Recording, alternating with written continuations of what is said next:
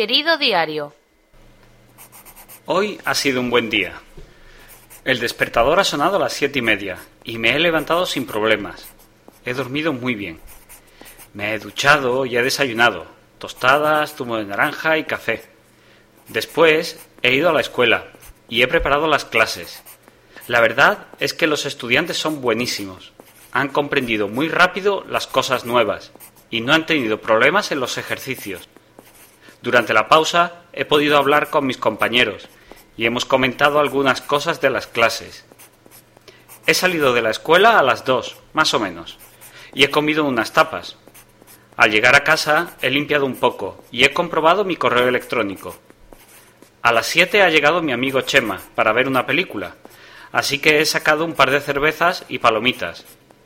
Antes de acostarme he preparado una ensalada para cenar y he cogido un libro para leer en la cama.